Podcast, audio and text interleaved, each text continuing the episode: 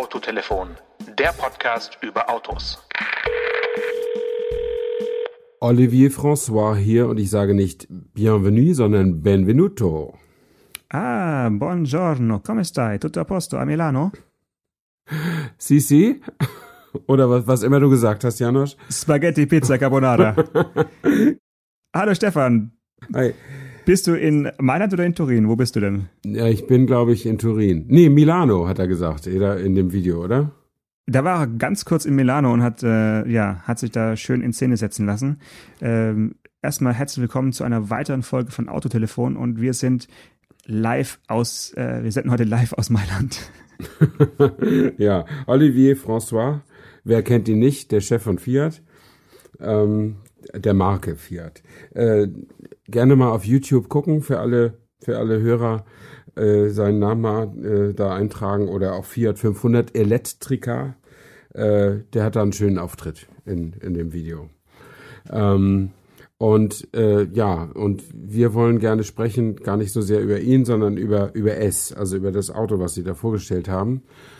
Und auch nur statisch, auch nur ohne Publikum, wegen, naja, weiß man ja inzwischen, woran, das liegt. Zumindest ohne internationales Publikum oder wirklich nur mit ganz, ganz wenig ausgewählten Journalisten. Ich habe bei Facebook ähm, Fotos gesehen von einem italienischen Kollegen, der hat äh, Fotos von der Pressekonferenz äh, gepostet und da waren die Stühle so im zwei Meter Abstand aufgestellt und es waren vielleicht in dem Saal 30, 40 äh, Journalisten und es sah wirklich also skurril aus, muss ich sagen. Ähm, mhm. Aber für den Rest der Welt gab es also die Fiat 500 Weltpremiere dieses Jahr nicht in Genf, da hätten wir sonst vielleicht auch letzte Woche schon drüber gesprochen, sondern ja. sie war äh, etwas zeitversetzt, ein paar Tage später, weil sie eben erst noch diese Videos aufnehmen mussten, wahrscheinlich in Turin und, und Mailand.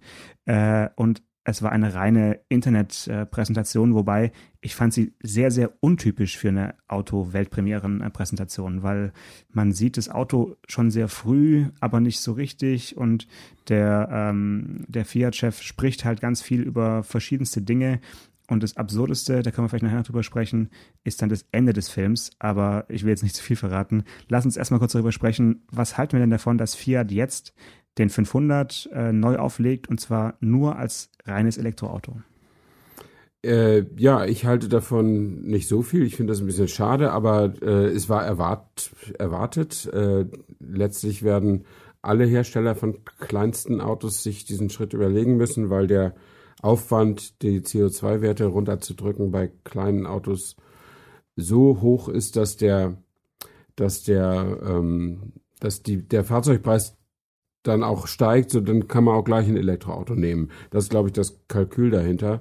Und außerdem verkaufen sich möglicherweise ja kleine Elektroautos dann doch irgendwie so ein bisschen besser als die großen, weil der Preis einigermaßen noch so im Rahmen bleibt. Ähm, und dann kann man eben dann doch mehr, mehr äh, Einfluss nehmen auf diese, auf diese flotten CO2-Ausstoßwerte. Mhm. Äh, das ist, wäre so mein, mein Gedanke dahinter, aber ich finde es eigentlich, ja, also so ein Fiat 500 muss da so ein bisschen durch die Gassen knattern irgendwie, oder? Ja, gut, knattern klingt jetzt so, als wären sie bisher von einem Zweitakter angetrieben worden. sie wurden tatsächlich von äh, Zweizylindern angetrieben. Das ja. ist ja auch ein, eigentlich ein, ein seltenes äh, Aggregat so äh, auf, dem, auf dem Markt. Hat sich, glaube glaub ich, außer Fiat äh, auch niemand getraut in den letzten Jahren, äh, wirklich Zweizylinder auf den Markt zu werfen. Aber es gab ja schon den bisherigen 500 als Elektroauto, allerdings nur in homöopathischen äh, Dosen. Mhm. Und äh, vor allen Dingen auch für den amerikanischen Markt, weil man dort eben auch ein Elektroauto äh, verkaufen musste. Und äh, da hat ja Fiat mit jedem verkauften 500e, hat, haben sie da quasi Verluste gemacht. Und jetzt äh, haben sie einfach ein neues Modell auf die Beine gestellt und auf die Räder und verlangen einfach so viel Geld dafür, dass sie damit dann garantiert keinen Verlust mehr machen, falls sie denn welche verkaufen. Also der Preis, ja, genau. der Preis ist schon echt abschreckend. Also wirklich, äh, zumindest diese, diese erste Edition, also doch deutlich über 30.000 Euro. Das muss man ja. halt erstmal bereit sein, äh, für so ein äh, Lifestyle-Gefährt zu zahlen, ne? Mhm. Ja, 38.000 Euro, ne, sind es. Und da ist dann die beste Ausstattung drin, dass dieses äh, Cabrio-ähnliche Dach und immerhin die Wallbox für zu Hause ist schon dabei. Ähm, aber ja, äh, also einigermaßen handhabbar sind die Preise für Elektroautos halt nur in der total abgespeckten Variante. Das sieht man ja auch beim VW ID3 ganz gut, dass der äh, seine 30.000 Euro ja auch nur hält mit der, mit der geringsten Reichweite und so. Ähm, aber ich meine, mit, äh, wenn man jetzt 6.000 Euro noch vom Staat kriegt, dann sieht das ja schon wieder ein bisschen, bisschen günstiger aus. Ähm, aber trotzdem bleibt ein Elektroauto eben ein Statement. Also es, äh, seht her, ich will etwas mehr ausgeben. Also kann man eigentlich sagen, bis zum heutigen Tag sind Elektroautos wirklich so Luxusartikel, äh, die man eben, ja, die man sich leisten können muss und äh, die beim 500 ja jetzt doch deutlich zeigen, selbst wenn der als normale Variante bei 30.000 Euro dann liegt, also ohne diesen ganzen äh, Extra-Klatsch, dann ist man mit Prämie und so weiter immer noch bei 24.000 Euro. Das ist dann doch immer noch das Doppelte von dem, was er halt bisher als äh, kleiner Benziner gekostet hat. Das ist schon, eigentlich ist es Wahnsinn, ne? Mhm. Ja, aber ich meine, irgendwo muss das Geld ja auch wieder, wieder reinkommen, was, was man da reinsteckt. Das ist halt so ein, so ein Dilemma. Ne? Ähm, ich war, ich war gestern Opel Corsa E fahren. Also wir, jetzt ist Dienstag, gestern war Montag, da war, war der Termin und äh, Sperrfrist für die Fahreindrücke äh, läuft allerdings erst am Donnerstag ab, so dass wir darüber jetzt noch nicht viel reden können. Ähm, und ähm, ja, das ist dann, man kann sich gut dran gewöhnen, in so einem elektrischen Auto zu sitzen, aber am Ende wird halt abgerechnet und das muss man dann, das muss man dann eben auch wirklich, wirklich wollen. Ne? Ähm, und das ist ja die große Unbekannte für alle Hersteller und äh, ich habe neulich mal einen Kollegen getroffen, der hat so Mystery Shopping gemacht. Also der ist einfach so als Kunde verkleidet in Autohäuser gegangen und hat nach Elektroautos gefragt. Warte mal ganz kurz, kenne ich den Kollegen? Ich glaube, du kennst den, ja. Hat er sich verkleidet mit so einem Bart oder so? Oder irgendwie? Nein. Der ist so ganz normal un, ungetarnt ist ja. er Oh, das, ist ja, ja das ist ja wirklich mysteriös. Naja, der, der war ja nicht, der war ja nicht, äh, ist ja nicht bekannt aus Funk und Fernsehen. Also man kann okay. schon, du, du und ich, wir können auch in den Laden gehen und so tun, als würden wir ein Auto kaufen und niemand würde denken, wir würden darüber berichten. Ähm, so berühmt sind wir ja noch auch wieder nicht. Auf jeden Fall haben die ihm die Elektroautos quasi hinterhergeworfen. Also er hat berichtet von Leasingangeboten für einen E-Golf für 125 Euro im Monat. Äh, und das günstigste, was er angeboten bekommen hat, war das Skoda Citigo E oder Electric heißt ja, glaube ich, der Beiname, für 39 Euro im Monat. Ähm, und damit macht natürlich niemand Gewinn. Äh, damit drückt man halt nur seine CO2-Werte in der Flotte. Äh, die Autos müssen jetzt halt unbedingt auf die Straße, wie Herbert dies ja auch sagt, ne? Auf die Straße müssen die. Das ist das, das ist echt das Entscheidende. Und wahrscheinlich wäre es jetzt, also ich habe ja, äh, ich kriege ja jetzt demnächst ein neues Auto ausgeliefert und kann jetzt keins mehr kaufen, aber wahrscheinlich wäre es Dein Elektro-Citroën oder was Nein, kriegst mein, du? mein Diesel-Berlingo, ja. Ah, ähm, ähm, und äh, wahrscheinlich wäre es jetzt total smart, doch ein Elektroauto zu kaufen, weil echt die Preise gerade ziemlich unten sind. Also die realen Preise, die, die man im Handel halt äh, erzielen kann als Kunde. Ich meine, vielleicht war das nur eine Momentaufnahme, die der Kollege da mitgebracht hat, aber ich fand es schon ganz interessant.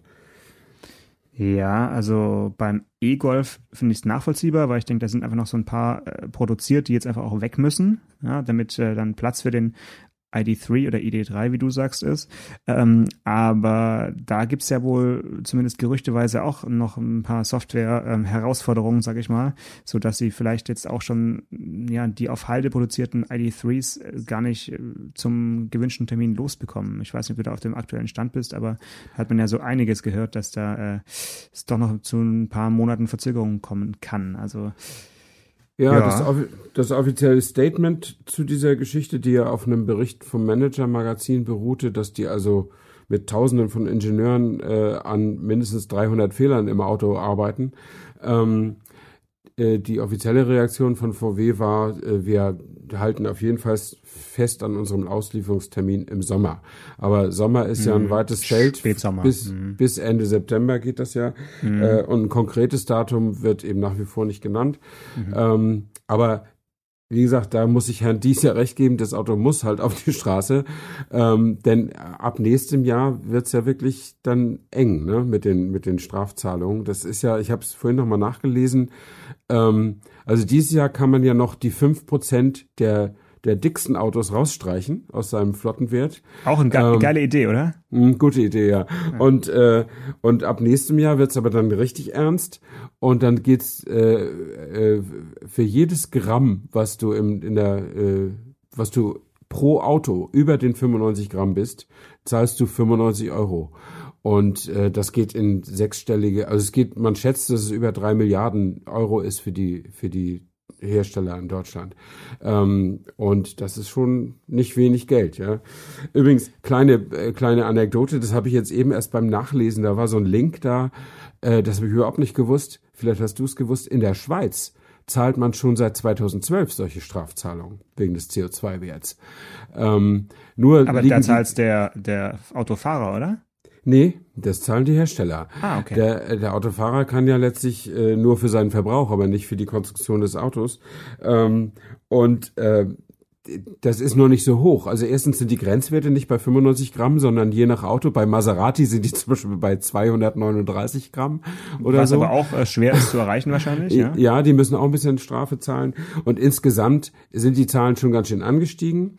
Aber die Zahlen da, die, die Autoindustrie zahlt zusammen in der Schweiz irgendwas mit Anfang 30 Millionen Euro an Strafe. Ähm, und das ist ja im Vergleich zu dem, was hier in der EU weit droht, ist das ja Portokasse. Ne? Ist ja auch nur ein ganz kleiner Markt. Markt. Ähm, aber das ist so ein Fun Fact am Rande. Ja, die Schweizer kämpfen auch schon um CO2, aber mit Werten, Grenzwerten so jenseits der 100 Gramm, 130, zum, je nach Hersteller.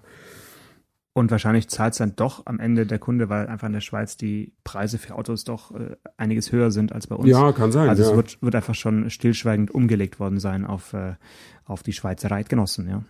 Ja, ja.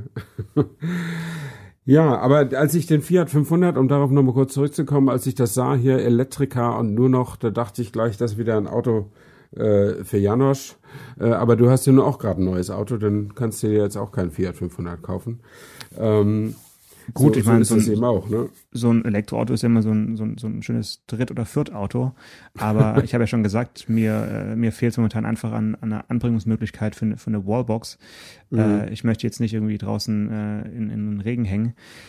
Deswegen fällt es erstmal flach und ich sammle einfach noch munter Eindrücke mit Elektroautos. Ich wollte eigentlich heute schon ein bisschen was über den äh, aktuellen Testwagen, den ich jetzt habe, äh, sprechen. Ein Seat Mi Electric, also so ähnlich wie der eigentlich das gleiche Auto wie, wie der Citigo. Ja. Ähm, der hätte am Freitag äh, angeliefert werden sollen. Und ich dachte schon, hm, auf dem Hänger? Nee, nee, also auf eigener Achse.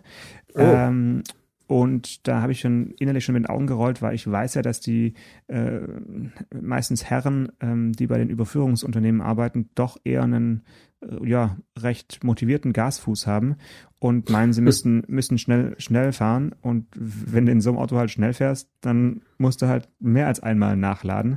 Mhm. Und ähm, das war bei, bei dem auch so, dass er dann an eine, eine Ladesäule gefahren ist, die dann defekt war und dann musste er zur nächsten rollen. Und also äh, anders, anders gesagt, um 22 Uhr habe ich dann den Anruf bekommen, dass es entweder sehr, sehr spät wird oder eben doch erst am nächsten Morgen zugestellt wird, das Auto. Und dann habe ich mich dann doch für den nächsten Morgen entschieden. Und also es war wirklich zum ersten Mal, dass jetzt ein Testwagen äh, mehr als einen Tag Anlieferungszeit gebraucht hat. Äh, ich meine, die Strecke von äh, ja, Darmstadt oder Weiterstadt nach Tübingen ist jetzt nicht so weit.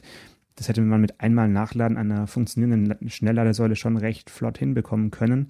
Aber setzt natürlich voraus, dass die Ladesäule in dem Moment eben auch äh, funktioniert. Und ähm, das ja. war, wohl, war, wohl, nicht der Fall. So, und, dann, ja. und dann hängst du da halt. Ne? Also das ist schon, ja. Aber zu dem Auto können wir gerne nochmal in der nächsten Folge oder in der übernächsten Folge nochmal sprechen, ein bisschen ausführlicher, weil ich jetzt hier auch schon einige Ladesäulen ausprobiert habe und es gibt in Tübingen auch eine Schnellladesäule seit ein paar äh, Wochen, und der Mi kann auch, äh, wenn man den Aufpreis bezahlt hat, äh, schnell laden.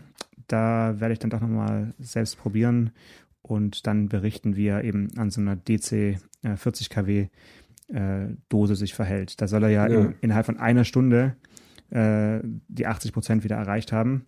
Mhm.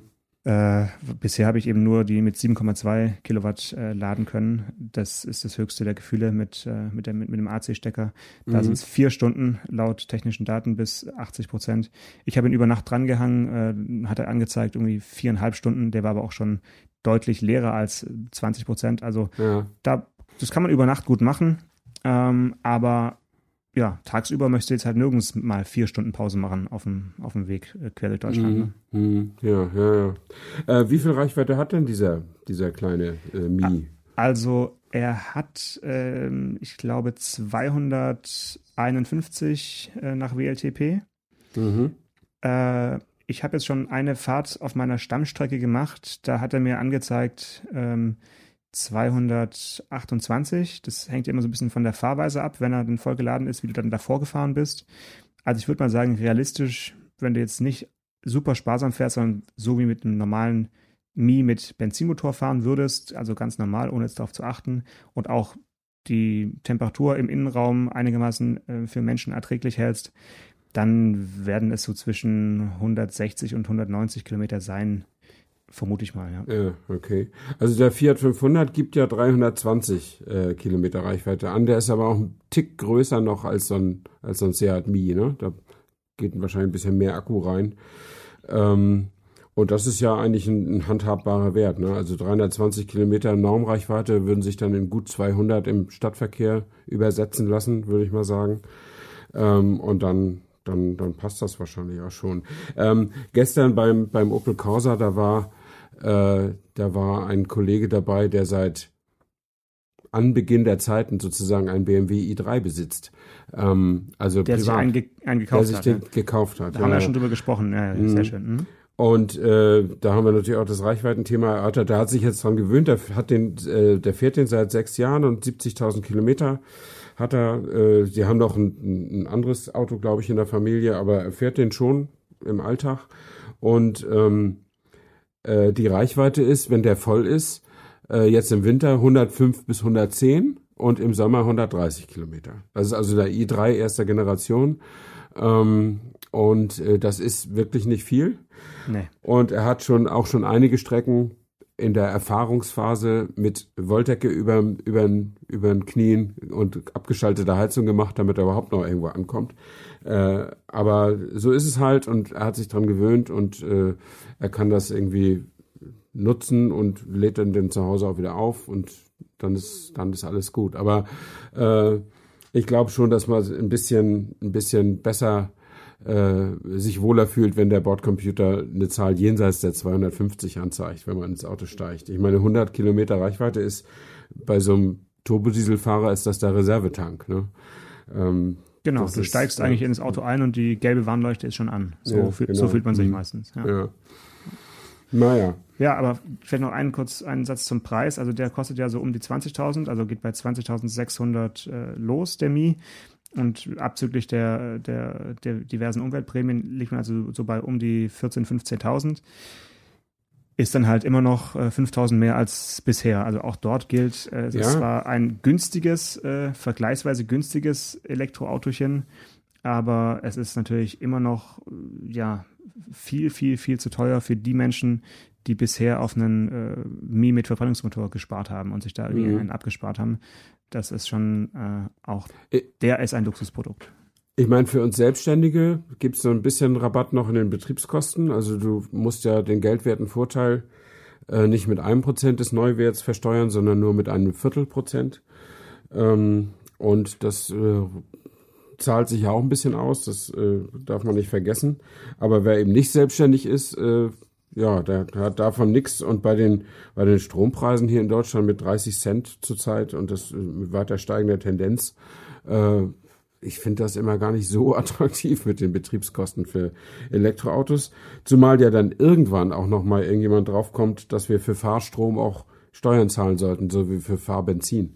Und dann wird's ganz eng. Ja, und äh, ich habe jetzt äh, gestern hier, hier im äh, Parkhaus geladen. Also die Stadtwerke Tübingen haben jetzt wirklich einige Ladesäulen aufgestellt. Einige, die sie in ihren Parkhäusern schon hatten, haben sie jetzt quasi modernisiert. Äh, dummerweise haben sie das Parkhaus auch modernisiert und bisher konntest du, wenn du dort geparkt hast für Geld, kostenlos laden. Äh, jetzt mit den neuen Ladesäulen geht es aber natürlich nicht mehr. Das heißt, du zahlst wirklich doppelt. Ähm, ich habe jetzt, glaube ich, gestern für diese vier Stunden habe ich 6,50 Euro Parkgebühren bezahlt, in, also Mhm. mitten, mitten in der Stadt. Ja. plus die Kosten für den Strom. Also den habe ich natürlich nur virtuell bezahlt, weil ich einfach nur eine, eine Karte an das Gerät gehalten habe und gar nicht genau weiß, was es jetzt gekostet hat. Das finde ich echt auch problematisch. Mhm. Aber ähm, man kann es überschlagen, 24 Kilowattstunden waren es, glaube ich, mal 30 Cent. Also ja, ungefähr so viel wie ähm, 7,20 Euro. Ja, un genau, ungefähr so viel wie, wie die Parkgebühren eben nochmal dazu. Mhm. Ja, das ist natürlich dann auch nicht so richtig, richtig attraktiv, sein Auto dann eben im Parkhaus äh, zu laden. Da muss man dann doch wieder irgendwo äh, hinfahren, wo man dann eben wenigstens nicht fürs Parken auch noch bezahlt. Also ja, ja, das äh, könnte nach hinten losgehen, dieses, dieses Konzept, weil wer, ja, da, da lädt man dann maximal für, für Kurzparken nochmal nach. Ansonsten ist es ja auch wirklich ja, sehr, sehr teuer. Zumal momentan äh, aufgrund der, der Wirtschaftslage weltweit ja auch der Ölpreis so dermaßen in den Keller gegangen ist, dass äh, du mit deinem Diesel wahrscheinlich dir ins Fäustchen lachst, oder? Ja, also wir haben, äh, jetzt ist ja, das ist gar nicht unbedingt wegen der Corona-bedingten Wirtschaftslage, sondern weil ja die OPEC äh, mit Russland im Streit liegt und jetzt Saudi-Arabien die Hähne noch weiter aufgedreht hat. Jetzt ist ja der Ölpreis in den letzten Tagen um 30 Prozent gesunken oder sowas. Und an den Tankstellen macht sich das ja immer ein bisschen mit Verzögerung. Ähm, ich habe zum Beispiel letzte Woche für 1,11 Euro Liter Diesel getankt. Äh, und diese Woche habe ich hier noch 1,16, 1,15 gesehen. Eigentlich müsste es jetzt noch billiger werden. Aber wir haben diese Woche Heizöl gekauft für, für, für unseren Öltank im Haus. Und äh, die letzte Lieferung war bei 72 Cent den Liter und jetzt sind sie bei, sind wir bei 44. Ähm, das, äh, das ist schon ein echter Unterschied, ja. Ähm, das ist also insofern, wenn es Öl billig ist, dann ist schlechte Zeiten für elektrische Autos. Das, das ist schon so. Aber das wird natürlich auch nicht so bleiben. Also äh, wir haben ja alle zurzeit liegt, glaube ich, das Fassöl bei 30 Dollar, was absurd niedrig ist. Und äh, ist in, ich glaube, es ist im, im zehn Jahres von jetzt zurück, ist es auch schon bei über 140 Dollar gewesen. Also mhm. äh, wir, wir kennen da letztlich alles als, als äh, Bewohner der, West, der, der modernen Welt. Ähm, aber jetzt ist es halt mal günstig. Also wer es noch nicht gemerkt hat und wer noch einen halbleeren Öltank hat, jetzt vom Winter gleich nachlegen. Gleich wieder nachlegen. Also hier, hier kostet der Diesel noch 1,17 jetzt Stand heute. Äh, mhm. Finde ich noch relativ äh, wucher, aber dann verdient jetzt eben der Tankstellenbetreiber äh, noch ein bisschen mit. Äh, ja. Oder sie haben noch äh, zum zu hohen Preis eingekauft vor, vor zwei Wochen. Aber ich habe vorhin ja noch die Meldung gelesen, dass äh, der ADAC also davor warnt, jetzt Benzin und, und Diesel zu hamstern. einfach auch aus Sicherheitsgründen. Also wer jetzt denkt, oh, der Dieselpreis ist bei 90 Cent, jetzt hole ich mir mal ein paar Tanks und mache meinen Keller voll Davon äh, sollte also äh, doch tunlichst Abstand genommen werden ja. von dieser Idee. Also ich finde das ehrenwert, dass die da, dass die diese Warnung aussprechen, aber ich wäre auch nicht von selber auch nicht drauf gekommen, äh, mir Sprit in die Garage zu stellen. Also selbst wenn Diesel nicht so explosiv ist wie super, aber äh, das finde ich total absurd. Aber zurzeit ist ja, die, die Leute kaufen ja auch irgendwie Nudel, Nudeln und Klopapier. Also Klopapier, kannst du mir erklären, warum die Menschen Klopapier horten? Das ist, glaube ich, ein deutsches Problem. Ich glaube, ich glaube, nur in Deutschland wird es, äh, ist diese Angst vor einem nicht vorhandenen Klopapier ist extrem groß. Okay. Okay, also gut, dann wollen wir da nicht weiter tiefenpsychologisch einsteigen.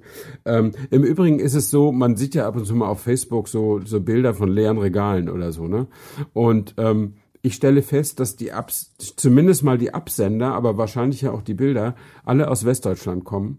Und äh, ich gehe ja auch dann und wann mal einkaufen. Also in den Supermärkten hier, also wer jetzt in Nordrhein-Westfalen kein Klopapier mehr findet, eine Reise nach Brandenburg könnte sich lohnen. Also hier ist, hier ist alles da.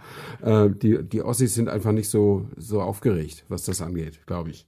Gut, jetzt müssen wir doch noch kurz über Corona sprechen, weil die Fallzahlen in, in den äh, östlichen Bundesländern sind ja auch nicht zu vergleichen bisher. Nee, also glaub, das stimmt. Ich glaube, Sachsen-Anhalt war bis äh, Stand heute irgendwie das Bundesland, wo noch genau null Fälle bekannt waren ähm, dass da noch keine Panik ausbricht äh, und irgendwelche Leute überlegen, was brauche ich am meisten, wenn es mal hart auf hart kommt und ich äh, zu Hause bleiben muss. Ganz klar Nudeln und Klopapier. äh, ich denke, ich denk, der Gedanke kommt erst, wenn es wirklich, wenn es näher kommt. Und äh, ja. vielleicht liegt es daran, aber du hast schon recht, es, es ist ja auch nicht wirklich irgendwie ausverkauft gewesen, sondern nur eben temporär von den ja, einzelnen äh, Mhm. Läden. Und ähm, ich denke, das größere Problem ist mit den Medizinprodukten, die einfach äh, in, in zu großen Mengen gekauft werden, die dann halt ausgehen und das ist dann die größere Gefahr. Aber Ja.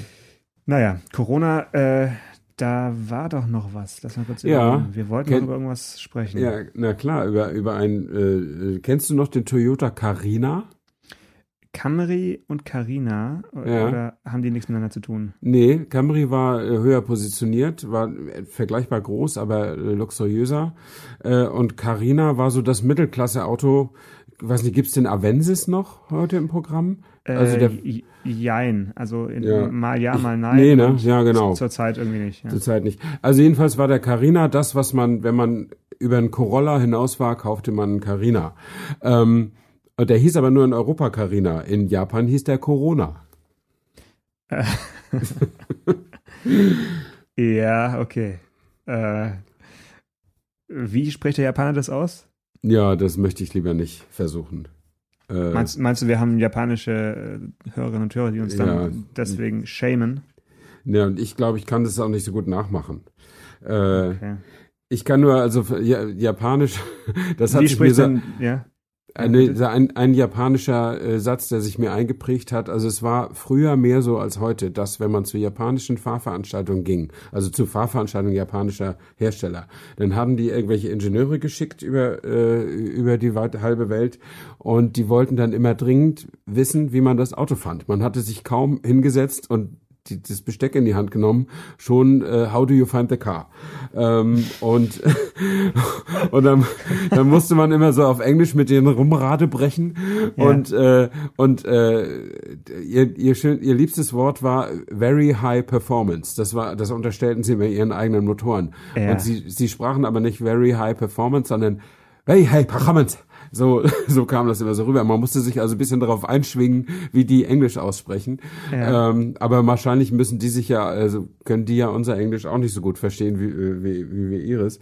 Ähm, aber das war so ein Running Gag unter, unter uns Kollegen damals. Das hat sich aber gelegt. Die haben ja äh, interkulturelle Schulungen inzwischen erhalten und äh, und haben sich extrem angepasst äh, und sind also sind ganz normal im im Gespräch. Die sind nicht mehr so super fixiert auf How do you find the car, wenn man sie trifft. Also Aber ich erinnere mich gut, dass beim Suzuki Swift Sport auch ganz viel über dieses Wort gesprochen wurde, was du gerade gesagt hast. Und zwar wurde es da ausgesprochen Performance. Also Ja, da gar, Performance, das, ja. das F wurde gar nicht gesprochen, Ja. sondern es wurde auch in den Vorträgen, die da wirklich noch in diesem Original Japanisch-Englisch-Slang, muss man sagen, vorgetragen wurden, wurde das Wort Performance äh, bestimmt 17 Mal gesagt ja. und ähm, wurde, glaube ich, nur noch getoppt von, lass mal überlegen, äh, irgendwie Hatchback oder sowas. Es gab noch ein zweites Wort, was auch, Okay. was auch oft äh, dran kam.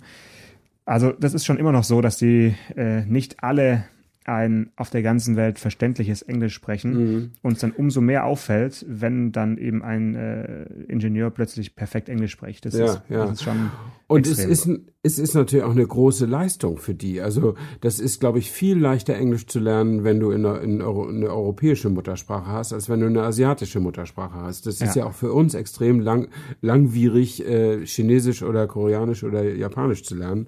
Das machen die wenigsten. Ähm, und insofern äh, darf man sich da auch nicht richtig drüber lustig machen.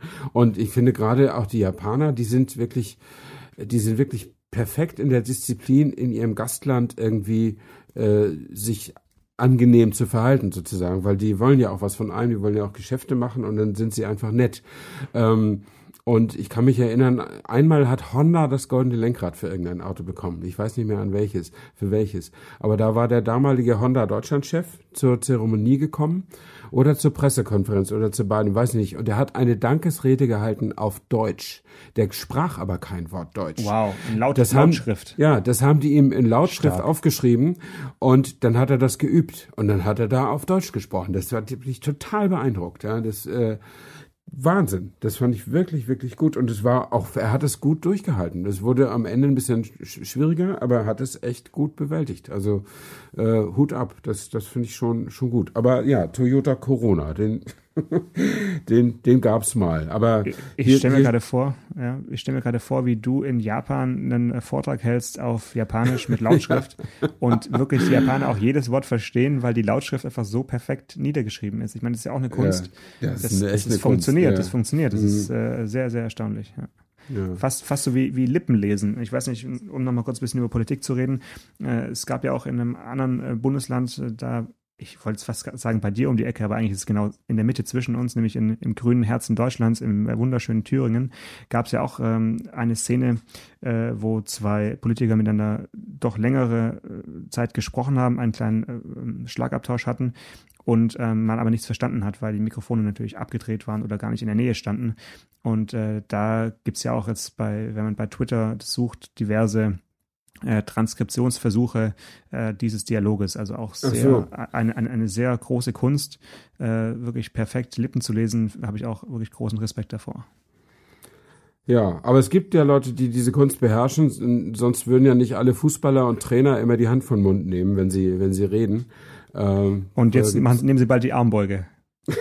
Ja, genau. Also es ist wirklich, äh, ja, Italien abgeriegelt, äh, nach China, äh, die Messen werden abgesagt, die Sportveranstaltungen werden abgesagt. Es ist schon heftig, aber ich halte das auch für die richtigen Maßnahmen. Das ist das Einzige, was du tun kannst gegen Infektionskrankheiten, ist, die, die sich Gas. selbst aus der Schusslinie nehmen. Fuß, Fuß vom Gas ja, nehmen. Ja. Genau. Und äh, dann schauen, schauen, dass es irgendwie mit nicht so steil ansteigt. Und ich glaube, das ist, das ist die richtige Maßnahme. Ich bin gespannt, was da in Deutschland noch auf uns zukommt. Ja, also wir werden äh, natürlich auch nicht über so viele neue Autos berichten können in den nächsten äh, Wochen, äh, weil einfach die Fahrveranst Fahrveranstaltungen abgesagt wurden Ja, aus dem Grund. genau. Sonst hätten wir uns nämlich jetzt genau in einer Woche schön gesehen und zusammengesetzt und hätten eine Folge aufgenommen. Aber das wird so nicht stattfinden. Da werden wir natürlich dann telefonieren stattdessen. Zum Mhm. Glück können wir ja äh, einfach weitersenden aus, aus allen äh, äh, ja, Kellern, sag ich mal. Und ähm, es gibt natürlich trotzdem noch genügend Neuigkeiten. Und ansonsten reden wir einfach ein bisschen über ältere Autos und über Autos, die wir vermissen und Autos, die wir nicht vermissen. Da Genau. werden uns die Themen nicht ausgehen, denke ich mal. Ja. Ich habe übrigens vermisst meinen Citroën Berlingo. Der hatte nämlich Liefertermin gestern, also am 9. März. Ja. Ähm, und ich habe keine Nachricht erhalten vom, vom Autoverkäufer. Und ich meine, diese Liefertermine sind ja unverbindlich. Ähm, aber ich dachte, vielleicht kann er sich mal melden. Und dann habe ich gedacht, so nach dem Motto, äh, wie die Kellner manchmal sagen, kann ich Ihnen etwas bringen. Ähm, oder wie man manchmal zum Kellner sagt, kann ich Ihnen etwas bringen. Ähm, bin ich mal hin am, am Freitag und habe ihn mal gefragt. Und dann hat er gesagt, ach ja, hm, also offensichtlich hatte er das gar nicht mehr so ganz auf dem Zettel, ich weiß es nicht. Und dann hat er geguckt in seine Datenbank und das Auto ist fertig. Es steht in Bremerhaven und wartet noch auf den Transport. Ja, nix wie hin, Und- hol's ab. Ja, mach, nee, mach das- das- Hafenabholung. Nee, das mache ich nicht. Ich habe auch nicht keine Zeit und habe auch keine Lust, ehrlich gesagt. Aber ähm, außerdem muss ich die Überführung dann trotzdem bezahlen. Also das, das heißt ja nicht mehr Überführung, sondern Handlingkosten. Ähm, und ähm, also ich hatte nämlich gedacht, vielleicht hat ja auch Citroën irgendwelche Lieferteile, die aus China kommen oder so, aber selbst wenn es so sein sollte, jedenfalls hatte ich mein Auto rechtzeitig bestellt, es ist fertig. Es hat eine Fahrgestellnummer und alles drumherum ist auch fertig. Und jetzt muss ich nur noch auf den Transport warten. Also vielleicht können wir nächste Folge schon über die erste Fahrt im Citroën Berlingo sprechen. Ich bin jetzt schon ein bisschen aufgeregt, muss ich sagen. Also Ich auch. wirklich, also ich, ich, ich weiß ja noch gar nichts von dem Auto. Äh, Also so, ich glaube, du hast mal in einer Folge so ein bisschen die Grundkonfiguration verraten, aber so die Details, äh, bin ich wirklich Ja. gespannt. Weil jetzt gibt's ja seit äh, einigen Tagen gibt's ja noch einen, äh, ein viertes Geschwis Geschwisterchen in dieser Fahrzeuggattung. Äh, und Ja. zwar den Toyota Pro Ace City Verso. Äh, warum hast du eigentlich nicht auf den gewartet? Weil du wolltest doch eigentlich mal ein japanisches Auto fahren. Nee, also erstens nicht, gar nicht unbedingt. Mit, also ich habe schon mal ein japanisches Auto gehabt, also Daihatsu Koura haben wir mal gehabt. Ähm, und ich, ehrlich gesagt wusste ich gar nicht, dass dieses Geschwisterchen auch noch kommt. Ich wusste vom Citroën Berlingo, Peugeot Rifter und äh, äh, Opel Combo, aber mit dem, dass der Toyota Pro Ace, das Modell kenne ich natürlich, aber dass der auch äh, von, von PSA gebaut wird, hat, äh, war mir ein bisschen vorbeigegangen. Ja, nee, also der Pro Ace ist ja eine äh, Größe größer. Also Toyota hat es mit den Namen ja. jetzt nicht so. Also der Pro Ace entspricht dem äh, Citroën Space Star. Ja. Und Pro äh, der Verso Pro, ist ein kleiner. Ja. Nee, der Pro Ace City ist der kleine. Ach so, ach so. Und der City Verso ist die PKW-Variante dieses kleinen. Also der Pro Ace okay. City ist quasi der Kastenwagen. Und äh, ich habe mir die Bilder angeschaut. Also das Auto ist an Unauffälligkeit äh, kaum noch zu übertreffen, würde ich mal sagen. Also für Hochdachkombis, die ja sowieso jetzt mh, mm, sich nicht so ja, hervorheben durch, durch Design, äh, ist der wirklich sehr konservativ gezeichnet. Ähm, dagegen ist der Berlingo und auch der Rifter, die haben schon echt Charakter. Also du, ich, ich freue mich, wenn ich dich mit deinem hm. Berlingo irgendwo rumfahren sehe. Schön in Orange mit, mit schwarzem Kontrastdach. Also ich, ich bin sehr gespannt. Ja, ich wollte ihn dir ja nächste Woche auch zeigen. Ich wäre ja mit dem Berlingo äh, zu dem Termin gefahren, wo wir uns treffen wollten, aber ja. ist ja nun abgesagt. Also, ja, vielleicht finden wir einen Ersatz, vielleicht treffen wir uns einfach irgendwo anders. In Sachsen-Anhalt oder so. Genau, im sicheren Sachsen-Anhalt an der Autobahnraststätte. Magdeburger Börde. Zum Aufladen, ich komme mit dem Mi. ja, genau. Ja, alles klar. Dann eine schöne Woche. Ähm, ja, dann hören wir uns nächste Woche wieder und ich freue mich drauf. Bis dann. Bis dann. Ciao. Ciao. Gut. ja, nächstes Mal müssen wir mal wieder ein Thema vorbereiten. Ähm, aber passt schon.